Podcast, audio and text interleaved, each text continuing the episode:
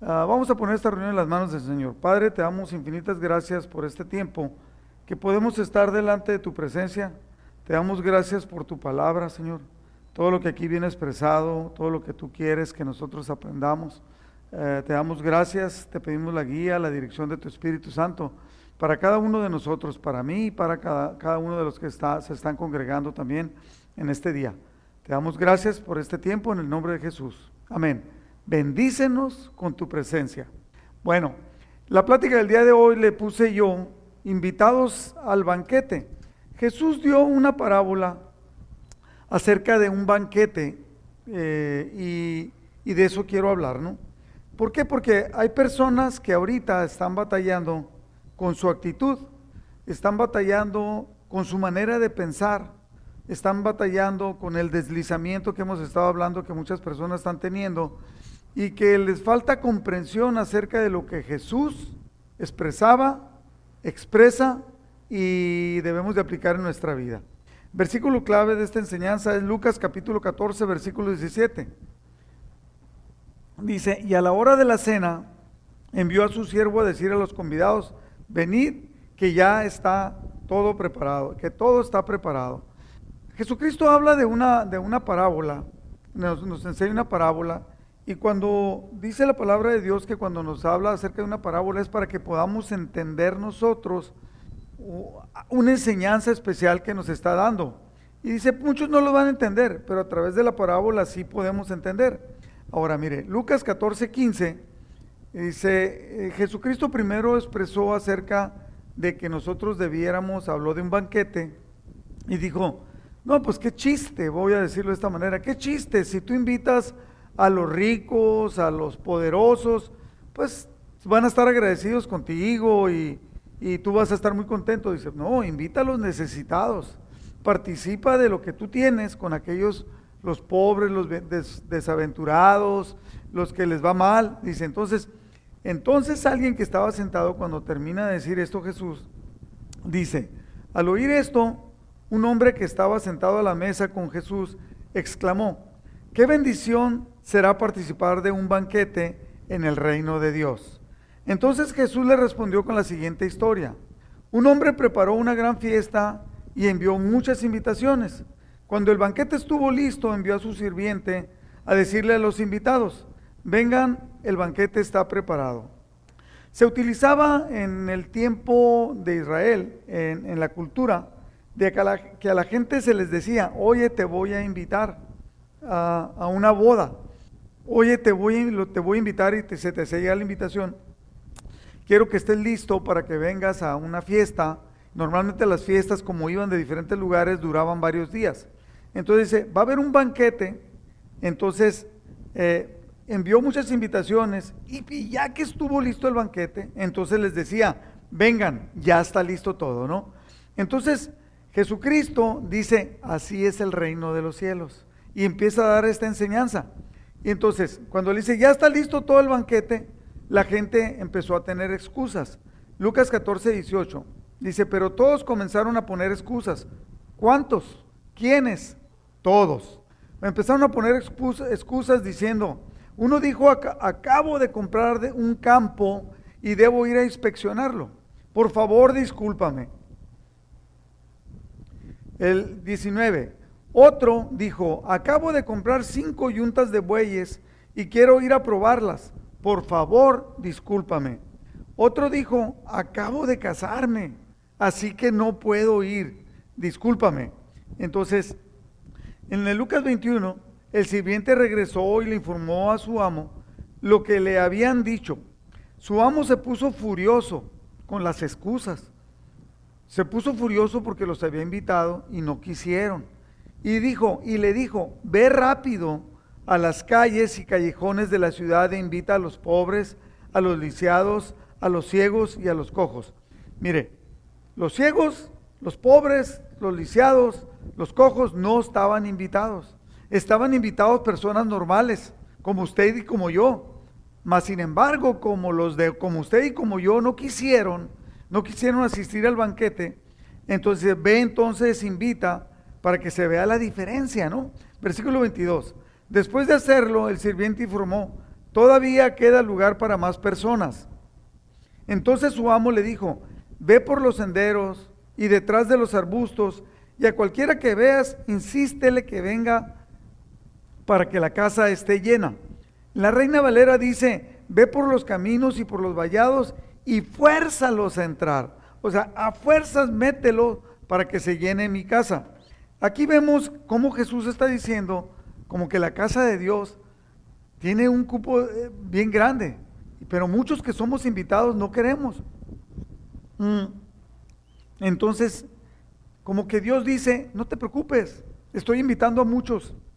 No crea que somos merecedores, ¿eh? Pero dice, pero hay otros que son menos merecedores, ni siquiera están invitados. Dice, bueno, a ellos ve.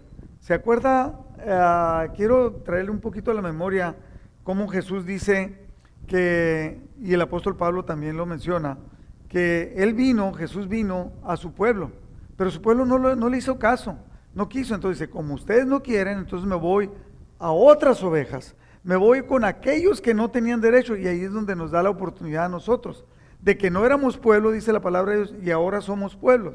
Entonces aquí dice, ve por los caminos y por los vallados y fuérzalos a entrar, para que se llene mi casa. Pues ninguno, versículo 24, ninguno de mis primeros invitados probará ni una migaja de mi banquete. Fíjese, esto es algo tremendo. Dice, aquellos que, los cuales yo pensé, aquellos a los cuales yo enamoré, aquellos a los cuales yo les di mi palabra y los invité, como no quisieron ni una migaja, ¿qué quiere decir una migaja? Ni siquiera una pequeña posibilidad de arrepentimiento para que vengan al banquete. Qué tremendo, ¿no? Entonces, y en Mateo 22, 2, en una ilustración paralela que Mateo, porque estamos leyendo Lucas, eh, que Mateo hace de esta misma parábola, dice, el reino del cielo o de los cielos también puede ilustrarse mediante la historia de un rey que preparó una gran fiesta de bodas para su hijo. Cuando el banquete estuvo listo, el rey envió a sus sirvientes para llamar a los invitados, pero todos, otra vez, como dice Lucas, todos se negaron a asistir. Y les dijo a los sirvientes, la fiesta de bodas está lista y las personas a las que invité no son dignas de tal honor. Fíjese bien, no quiero que olvide esta frase que está diciendo Jesús. A los que invité, que no quisieron venir, no son dignas de tal honor. Tenga mucho cuidado, hermano, que no podamos perder la, la oportunidad que Dios nos está dando de ser invitados al banquete del Cordero. Ahora, versículo 9, salgan a las esquinas de las calles, inviten a todos los que vean. No eran dignos, pero ahora van a ser dignos. No eran invitados, pero ahora van a ser invitados.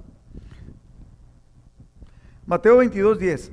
Entonces los sirvientes llevaron a todos los que pudieron, a todos los que pudieron encontrar, tanto buenos como malos, y la sala de banquetes se llenó de invitados. Pero aquí hay algo que dice, pero cuando el rey entró para recibir a los invitados, Lucas no lo dice, lo dice Mateo. Cuando el rey entró para recibir a los invitados, notó que había un hombre que no estaba vestido apropiadamente para esa gran boda.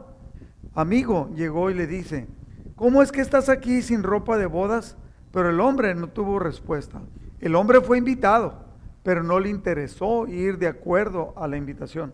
Entonces aquí también nos deja una enseñanza, que nos está dando la oportunidad a nosotros, pero debemos de ser dignos de esa invitación.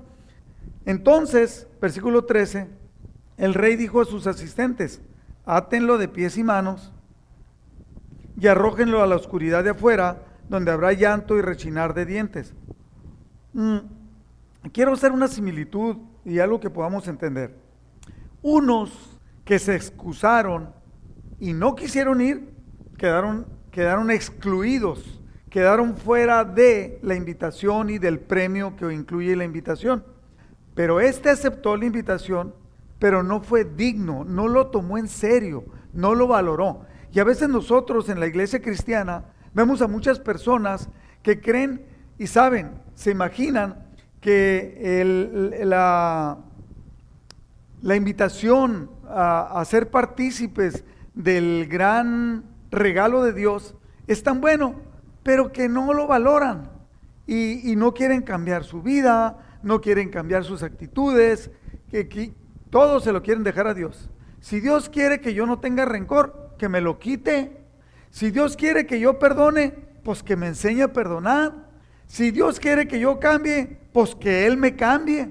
Recuerdo una persona eh, que me voy a hincar, pero no crea que me voy a hincar a, orar. eh. Me voy a hincar porque está fallando aquí este aparato. Y lo, lo quiero. Cada rato nos falla, guancho. Debemos de hacer algo, ¿no? Este, parece que ya. Ah, entonces, debemos de, de- de- con esta persona que yo conocí, sabía mucho de Biblia. Su hermano era pastor y él te podía recitar. Conozco otras personas aquí en la iglesia también que dicen que no saben de Biblia y casi te dicen los versículos de memoria. Y tú estás hablando, eh, voy a hacer una broma, ¿no? Estás hablando de los perros azules y vamos a suponer que en la Biblia dice que los perros azules ahí nomás en un versículo de la Biblia. Ah, pues esa persona sabe en qué versículo y todo. Pero ¿qué pasa? No se quiere congregar, vive enojado, vive con rencor. Pues entonces, ¿qué está pasando? No alcanzamos a entender que somos nueva criatura y que Dios espera un cambio. Entonces, muchos termina esta, en, esta, en esta parábola, Jesús termina diciendo, muchos, versículo 14 de Mateo 22, muchos son los llamados, pero pocos los elegidos. En este tiempo de la pandemia que estamos viviendo, ah, y no nomás en la pandemia, sino que ya lo estamos viviendo desde antes de que empezara la pandemia, muchas personas enamoradas de Dios, entre paréntesis voy a poner enamoradas de Dios, ah, tranquilamente se deslizaban, se deslizaron. Y hablaba yo con ellos y les decía, oye, ¿por qué no te congregas? Oye, no te he visto en la iglesia. Eh, me decían, pastor, esta semana voy a ir. Y esta semana voy a ir. Y siempre les salía algo. ¿Se acuerdan las excusas que dieron estas personas? Fueron invitados, pero no aceptaron la invitación. Prefirieron hacer lo que ellos querían hacer.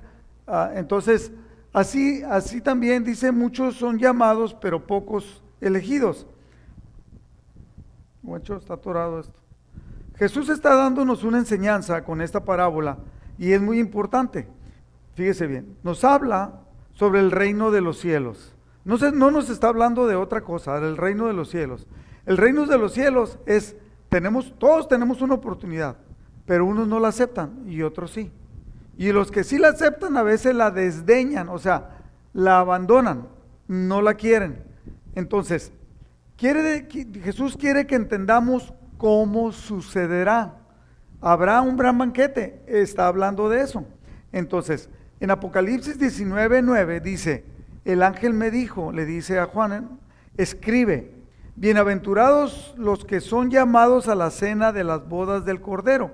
Y me dijo, estas son palabras verdaderas de Dios. O sea, va a haber una gran cena, ah, un gran banquete, lo voy a decir así, lo voy a parafrasear para que lo podamos entender. Cuando Jesús venga, cuando sea el fin de los tiempos, cuando sea por decir, voy voy a usar una palabra así como la inauguración de poder vivir una vida junto a Dios, eh, va a haber un banquete, va a haber una celebración. La palabra de Dios lo habla, lo dice claramente y dice estas son palabras verdaderas de Dios. Y luego, también en esa parábola tenemos que cuidarnos de entender quiénes son los protagonistas. La primera es Dios. La segunda son los siervos. Y la tercera son los invitados. Hay tres personas. Entonces, los siervos y los invitados somos nosotros. Y ahorita lo voy a explicar. Y también vemos en esta parábola que hay diferentes respuestas de los invitados. Son los puntos en los cuales tenemos que observar y tenemos que poner mucha atención. Unos pusieron excusas, eran excusas reales tal vez, mas no eran de peso como para que, para que Dios dijera, bueno, está bien, estás excusado y por lo tanto tienes derecho a entrar. Cuando te desocupes de eso vienes. Pero no hay tal cosa, no eran de peso. Y el cuarto punto es que Dios se molesta por las respuestas que dan las personas eh, que no era lo que Dios esperaba. Dios no esperaba que les dieran excusas. Dios no espera que tú le des una excusa para no vivir junto a Él, para no seguir para no aceptar el, el llamado que Él nos da. Y entonces, otra cosa que tenemos que entender es que Él le da el lugar a los invitados. El que tú no quisiste, si tú, mi querido hermano, desechas lo que Dios está dándote a ti, él, entonces Él, no hay problema. Dios no se preocupa por ti. Se lo va a dar a otro el lugar. Entonces, hay un, hay un principio en la, en la física que dice que la, la materia siempre existe, nunca se destruye, solamente se transforma. ¿verdad? Entonces aquí hay un lugar y ese lugar es para ti, ese lugar es para mí. Pero si yo no lo quiero, si yo lo desecho por darme gusto a mí mismo y no darle gusto a mi Señor, yo seré desechado. Tú serás desechado. Dios no se preocupa. Mm. O sea, Dios se preocupa por nosotros, por eso nos está dando este, Jesús nos está dando esta parábola. Y entonces, pero el lugar tú no lo quieres, no hay problema, se lo vamos a dar a otro. Ahora, ¿qué debemos de aplicar? Yo le voy a dar cinco puntos que podemos aplicar de esta parábola a nuestra propia vida. Número uno, ¿estamos invitados a ese gran banquete? Sí o no. O sea, es el, es el punto. ¿Estamos invitados sí o no? Hay personas que, mire, por ejemplo, a mí de repente me invitaron a una boda a Cancún. Entonces dije yo, pues a Cancún, a Cancún, a Cancún, pues si va a ser, pues tengo que comprar el boleto del avión y luego tengo, tengo que apartar en dónde me voy a quedar a dormir, qué es lo que voy a comer, cuánto dinero voy a llevar, me alcanza, no me alcanza. Entonces empecé a prepararme. Al prepararme, me preparo yo y entonces empiezo a pensar en la ropa que voy a llevar. Eh, como es Cancún, es playa, pues el traje de baño, ¿no? El bronceador, y empiezas a pensar. Y las cosas de diario, ¿no? El cepillo de dientes, la pasta de dientes. Yo que tengo diabetes, la, la, jeringa, eh, la insulina, ah, la medicina. A otros que sufren, que no pueden dormir, pues la pastilla para dormir. Otros que sufren alta presión, pues esto. Hay personas, conozco unas personas que sufren mucho del de, esófago, de agruras y cosas de ese tipo. ¿Y qué es lo que pasa? Pues que siempre andan pensando y siempre traen en su bolsa ah, pastillas de omeprazol. O sea, están preparados. Entonces, cuando a ti te invitas, te empiezas a preparar, empiezas a pensar en todo, el dinero. Y si, y si voy a ir y mis hijos no pueden ir, ¿en dónde los voy a dejar? ¿Quién los va a alimentar? ¿Quién los va a cuidar? ¿Qué pasa si falta esto? Voy a dejar un dinero. ¿Qué pasa si esto? Voy a dejar una cuenta. O sea, empezamos a preparar en todos. Ahora, si usted está invitado a ese gran banquete, la pregunta, ¿usted cree que está invitado o que no está invitado? Eh, ¿Y se está preparando o no se está preparando? Ese es el punto. Mateo 26, 27 dice, Jesús dice, y tomando una copa y habiendo dado gracias, fue con la Santa Cena, se la dio a los discípulos diciendo, beban todos de ella. Versículo 28, porque esto es mi sangre del nuevo pacto que es derramada por muchos para el perdón de los pecados. Les digo que desde ahora no beberé más de este fruto de la vid o de este vino hasta aquel día cuando lo beba nuevo con ustedes en el reino de mi Padre. Ahí Jesús está diciendo, ya había dicho, voy a preparar morada para ustedes. Y aquí está diciendo, este va a haber un banquete. Yo voy a disfrutar de esta copa con ustedes. No la voy a beber más, beber más. ¿Por qué? Porque voy a, voy a morir, voy a resucitar y voy al Padre Celestial. Y allá yo los espero. Entonces, entonces nosotros, se me olvidó apagar el teléfono, para, que, para que vea que estamos en vivo, ¿eh? ¿Eh? no sé quién me estará hablando, pero voy a apagar el teléfono apagar. Está. Entonces, aquí cuando Jesús está hablando, le está diciendo a los discípulos y le está, cuando dice, sí, haga de cuenta que yo estoy hablando con usted y le estoy diciendo, ¿sabes qué? En diciembre tengo unos regalos especiales para ustedes, en esa cena que vamos a tener. Entonces, usted desde ese momento, aunque sea marzo, usted va a estar pensando, va a haber una cena. Obvio que estoy invitado, porque están pensando en mí, porque, está, hay un, porque hay un, hay un regalo. Pero puede pasar que usted se porte mal conmigo y, que de repente yo cambie los planes y diga, ¿sabes qué? Pues si tú me tratas mal, si tú no quieres nada conmigo, si tú me estás ofendiendo o ofendes a mi esposa, pues sabes qué, sí estabas invitado, pero siempre no. O sea, lo podemos perder. Entonces, nosotros estamos invitados. En Apocalipsis 19, 7 dice, regocijémonos y alegrémonos. Fíjese esas dos, esas dos palabras, ¿no? Son dos verbos. Tomemos regocijo y, y pongámonos bien contentos y démosle a Dios la gloria, porque las bodas del Cordero han llegado y su esposa se ha preparado. Entonces, sí habla de un banquete que nosotros estamos invitados. Ahora, vamos a ver si estamos invitados o no. Si usted cumple con este requisito. Romanos 10, 8, si su Biblia es eh, de los testigos de Jehová, una Biblia católica, una Biblia de los mormones, todas dice lo mismo. En realidad, Romanos 10, 8, dice, el mensaje está muy cerca de ti, está en tus labios y en tu corazón. Fíjese, está dentro de nosotros, está en nuestros labios y está en nuestro corazón. Y ese mensaje es el mismo mensaje que nosotros predicamos acerca de la fe. 9. Si confiesas con tu boca que Jesús es el Señor y crees en tu corazón que Dios lo levantó de los muertos, serás salvo. Pues es por creer en tu corazón que eres declarado justo a los ojos de Dios y es por confesarlo con tu boca que eres salvo. En ese momento tu nombre es escrito en la lista de invitados. Ahora, mi querido hermano, yo sé que hay personas que ahorita puede ser que estén escuchando este mensaje y que no son salvos, que no han declarado. A lo mejor lo declararon con su boca, pero no lo creyeron en su corazón. A lo mejor lo creyeron en el corazón, pero no lo quisieron hacer la declaración. Dice, mire, ¿por qué con el corazón y por qué con la boca? Con el corazón, porque no es una simulación, es en realidad lo que creemos. ¿Y por qué con la boca? Porque debe haber una evidencia externa, pública, de que, de que aceptamos a Cristo como nuestro Señor. Por eso nosotros cuando lo aceptamos empezamos a proclamar de Él. Yo no sé si usted lo ha hecho, pero quiero dar oportunidad en este momento, no estoy terminando la plática, pero quiero darle una oportunidad a usted si usted no lo ha hecho. Y si usted ya lo hizo, pues reafírmelo, no necesita hacerlo, pero usted puede declararlo. A mí me encanta poder decirle al Señor, Señor, te reconozco como mi Padre, te reconozco como mi Salvador. Entonces yo le voy a invitar a usted, si usted no lo ha hecho, a que lo haga. Puede ser que usted, hay personas que a veces tienen tres años en la congregación o en una iglesia cristiana, pero no lo han hecho. Entonces es importante creerlo en el corazón y declararlo públicamente.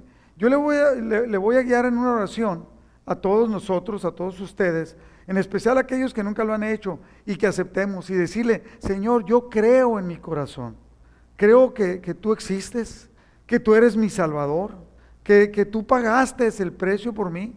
Dice tu palabra que nos haces justos por creer.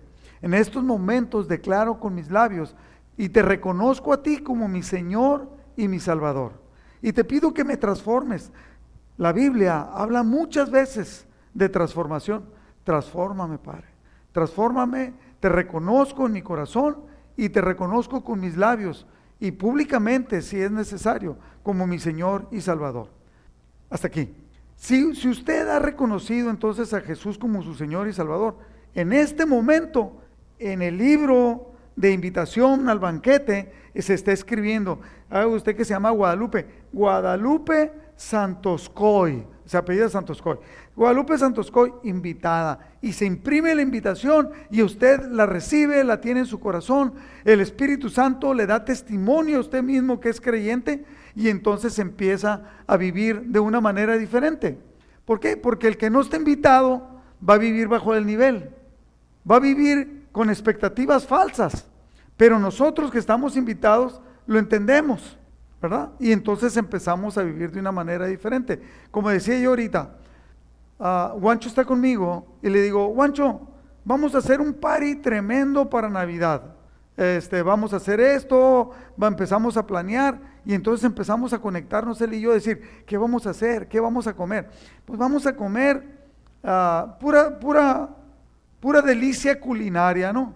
Pozole, tamales, menudo, eh, champurrado, eh, tamales de varios tipos, ¿no? Entonces empezamos a prepararnos.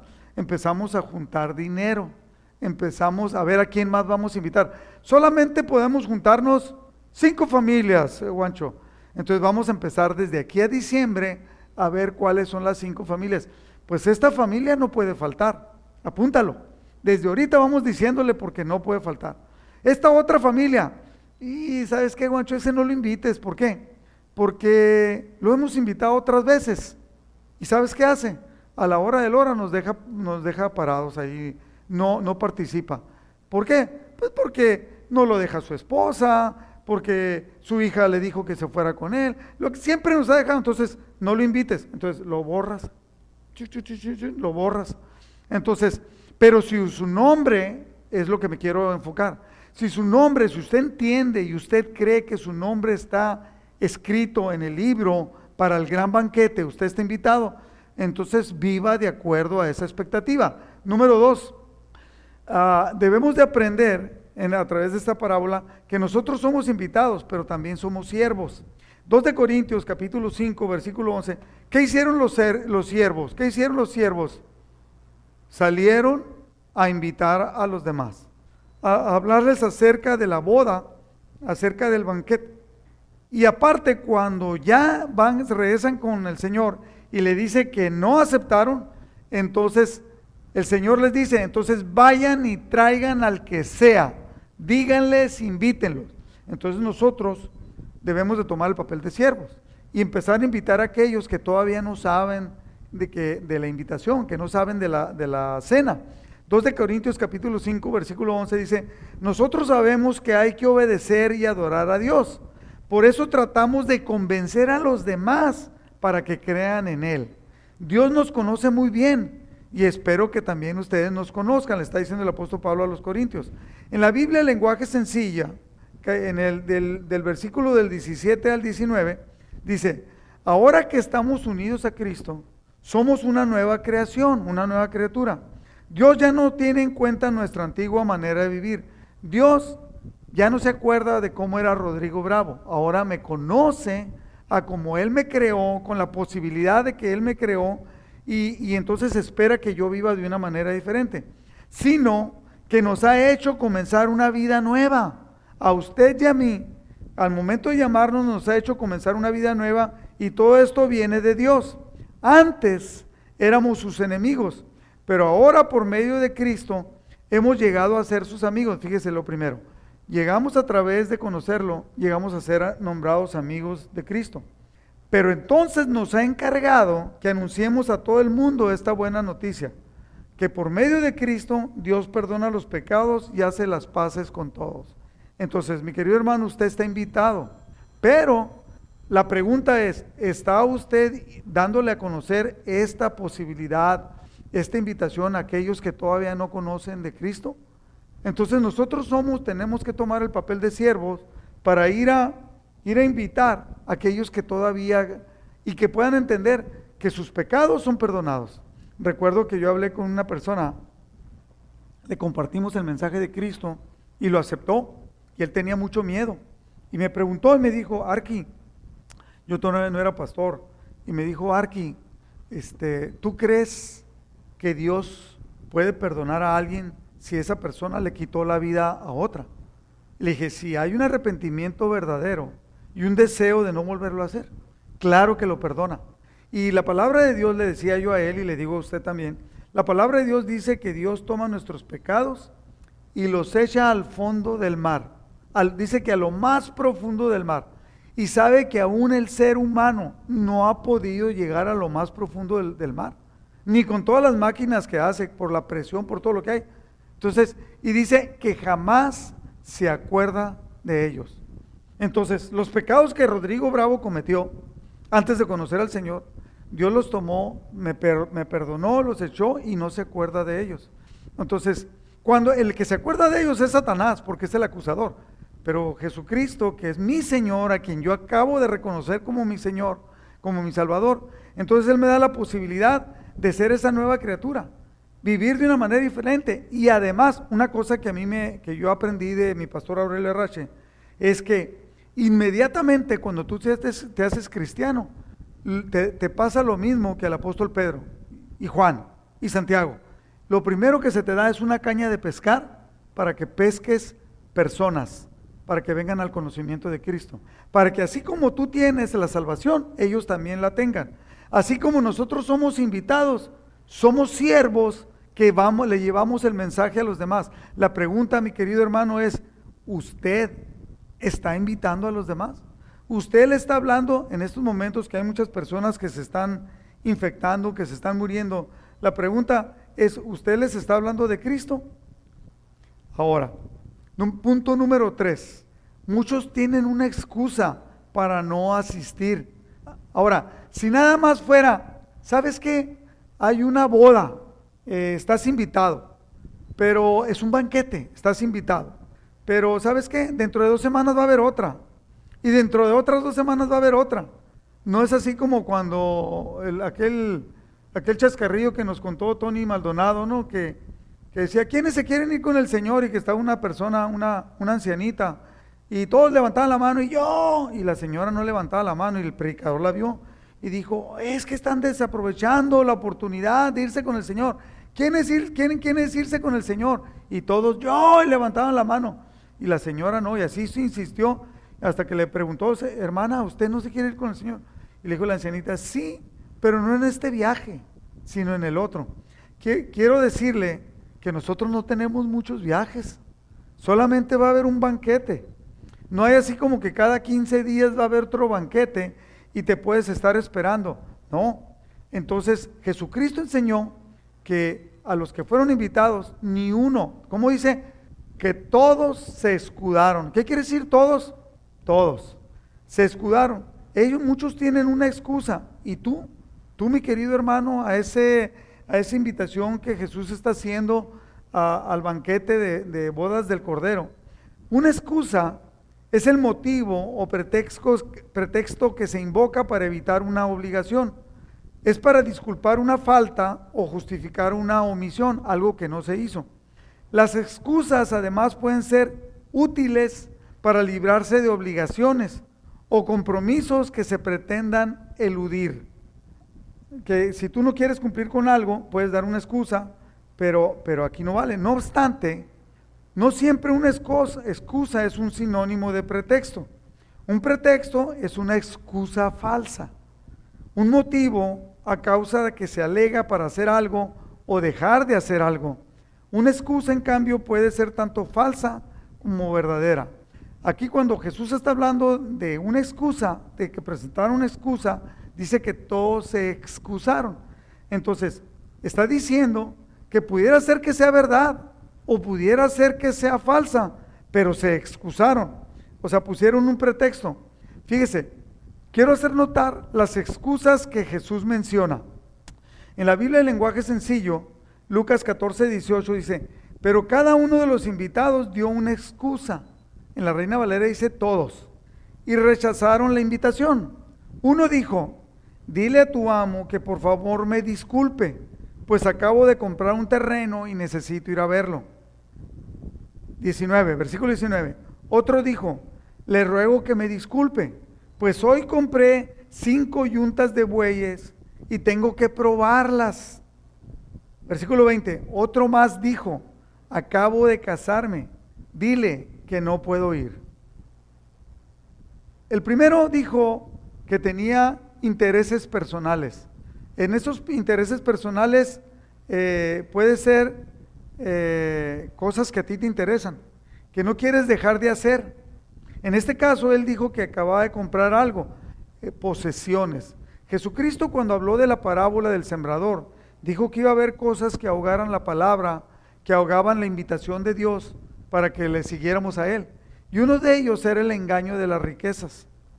Hay personas que dicen, no puedo ir por el trabajo, no puedo ir por el trabajo.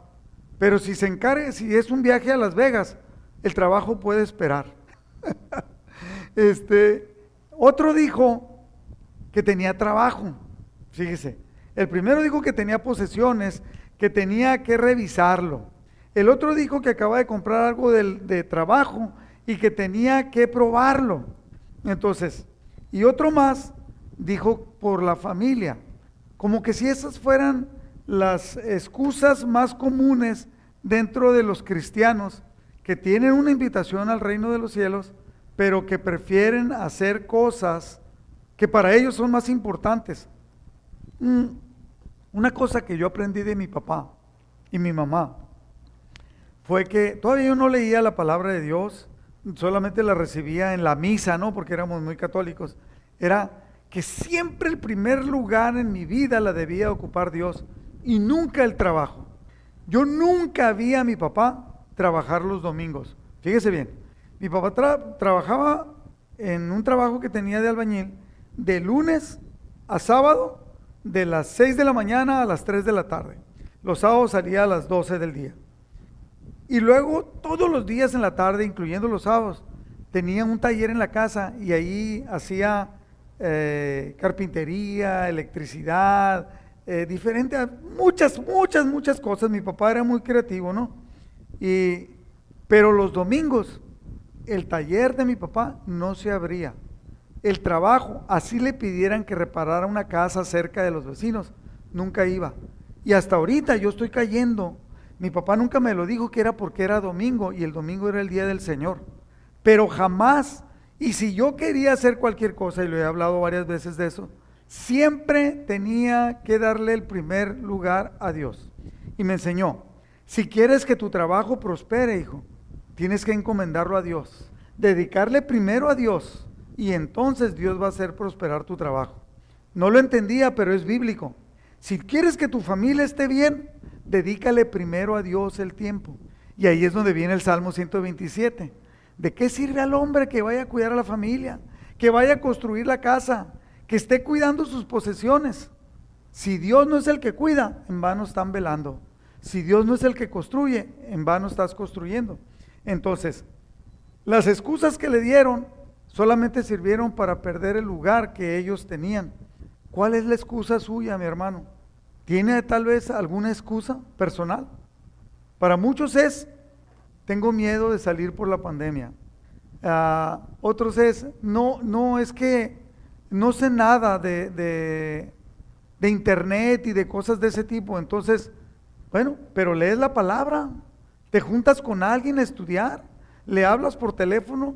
Mire, uniendo este punto y el punto anterior, quiero comentar que las damas, me pareció excelente cuando lo escuché, yo estaba escuchando, estaba haciendo algo en mi casa y estaba escuchando, ah, yo estaba en el programa de radio y las damas estaban ahí. Entonces, Hablaron ellas acerca de un plan que acaban de implementar dentro de las damas, que se llama Adopta una hermana. Entonces, es para las mujeres, ¿eh? no usted a andarse de gracioso queriendo adoptar una hermana cuando no le toca. Entonces, daban una lista de muchas damas de la congregación que no han sabido nada de ellas, que no saben si se están congregando, que no saben nada de ellas, para que cada quien las adopte y empiece a darle seguimiento.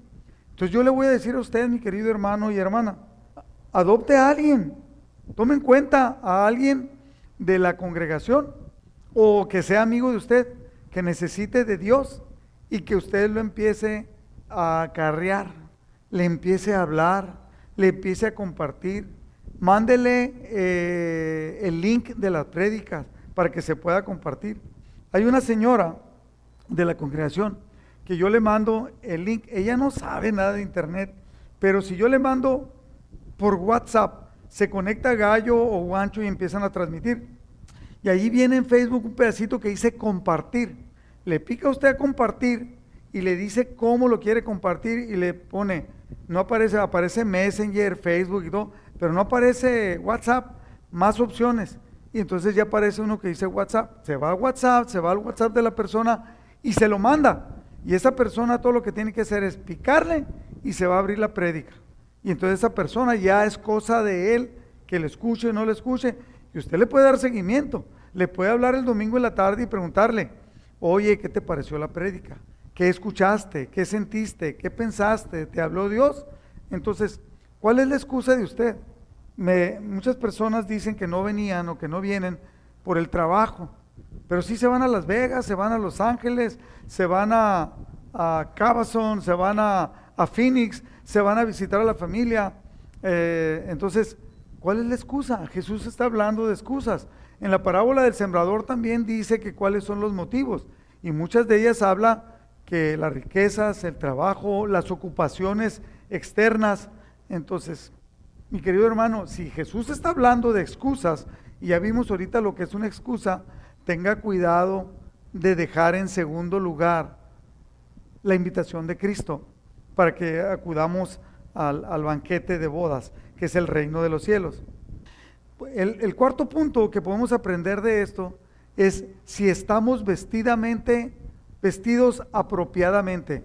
Ahora, esto no habla de, ah, es que tengo, tengo que vestirme de santidad. Tengo que vestirme, la palabra habla de vestidos, vestidos de amor, vestidos de humildad. Eh, no habla de, de, la vestimenta.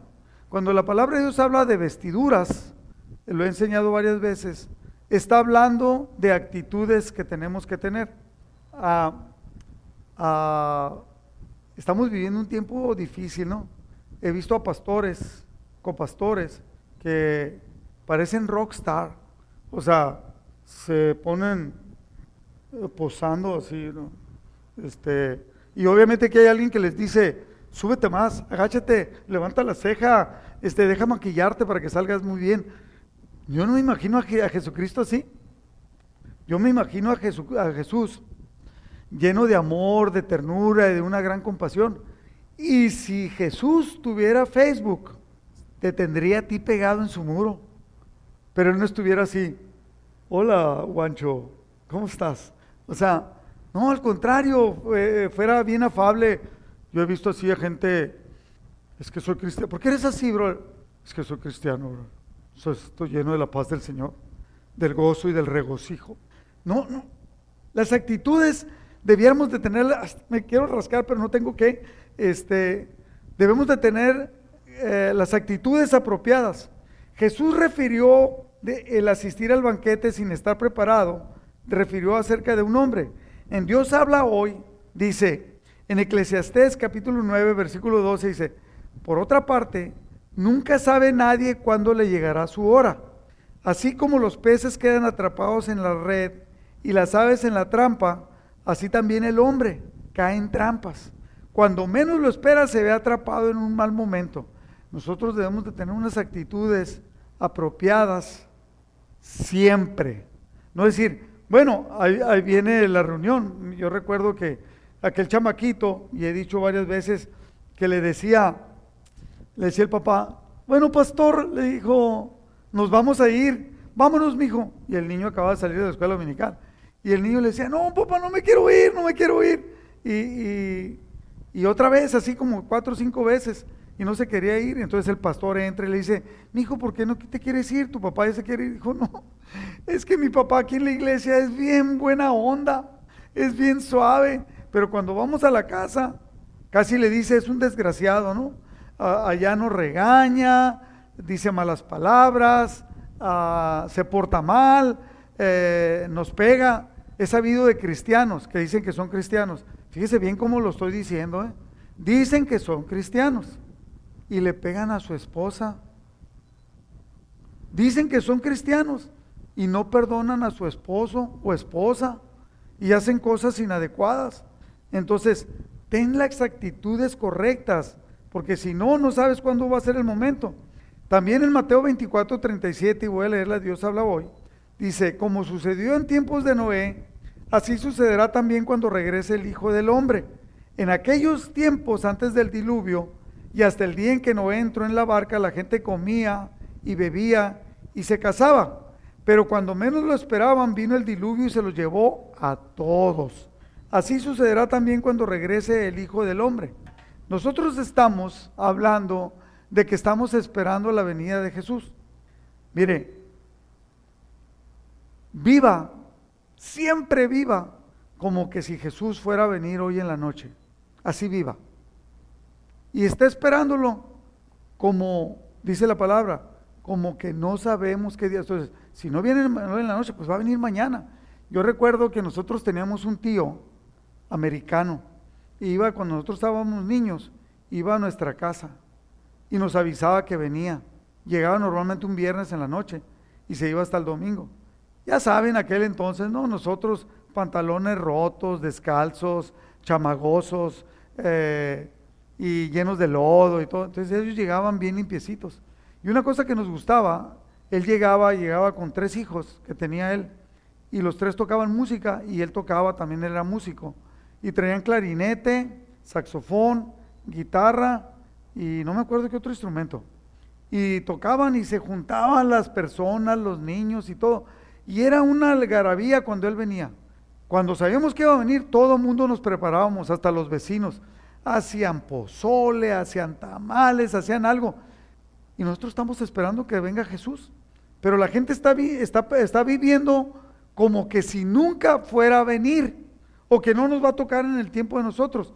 Y entonces, ¿qué es lo que pasa? Que se empiezan a tener malas actitudes. Por eso nosotros debemos de vivir con las actitudes correctas.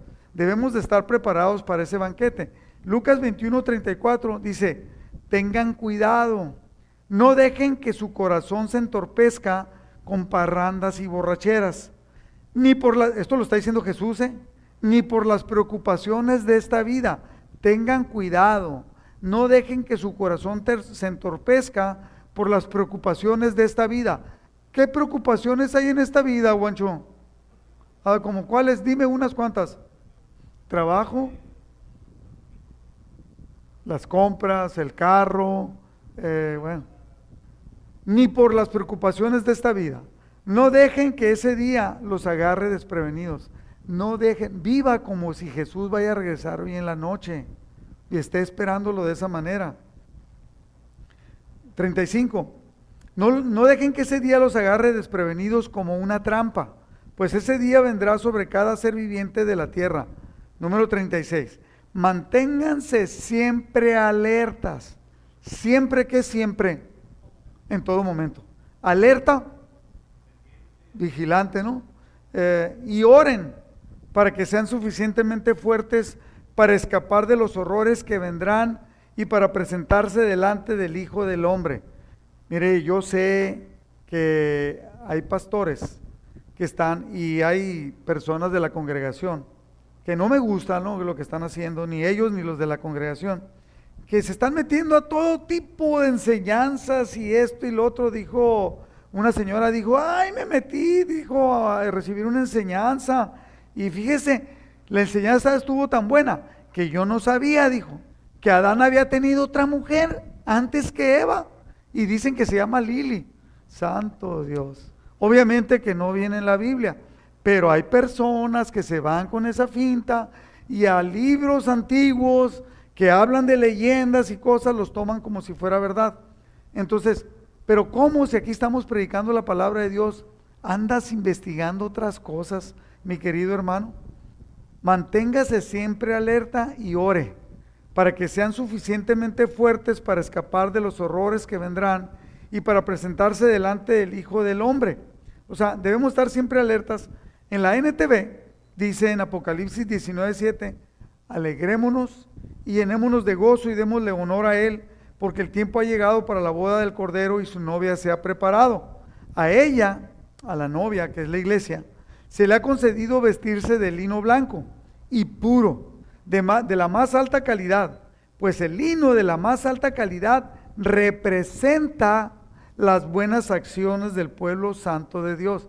Entonces, ¿de qué estamos hablando? Cuando Jesús dio la, cuando Jesús dio la parábola, en el libro de Mateo dice claramente que un hombre que aceptó la invitación, pero no se preparó adecuadamente para estar en la boda. Y entonces fue tomado, no tuvo las actitudes correctas. Fue tomado, fue amarrado, fue atado y echado al horno de fuego. Tenga mucho cuidado, hermano. Estas advertencias no son para decir, ay, es un cuentecito. Ay, yo puedo tener malas actitudes, puedo vivir con rencor, puedo vivir con coraje, puedo vivir con orgullo. Dice la palabra de Dios que cuántas cosas hay que Dios odia y odia el orgullo. Santo Dios. Bueno, número cinco, quinto punto que debemos de aplicar en nuestra vida es que debemos de mantener una correcta actitud. Jesús les dijo a sus discípulos que se mantuvieran alertas. porque él iba a regresar. Eh,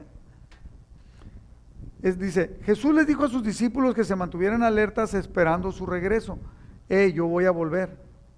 No saben. Mira, Jesucristo habló acerca del rapto y acerca de estar alertas. La parábola de las diez vírgenes.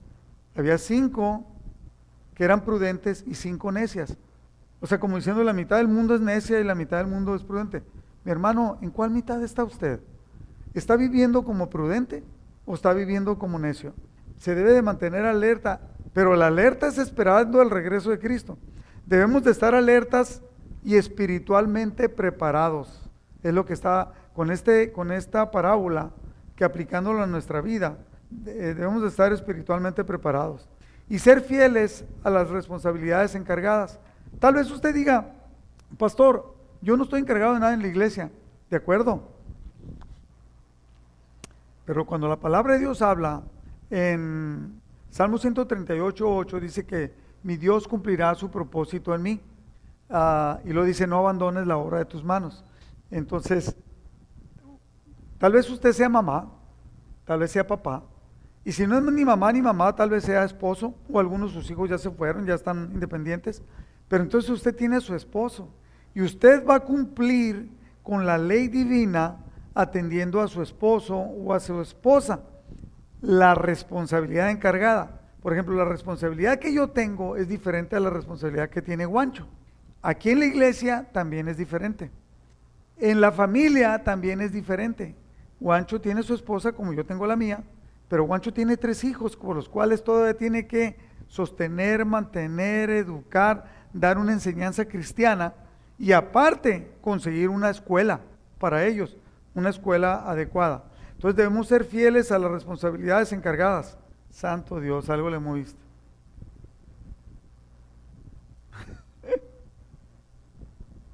¿Lo, ves ahí?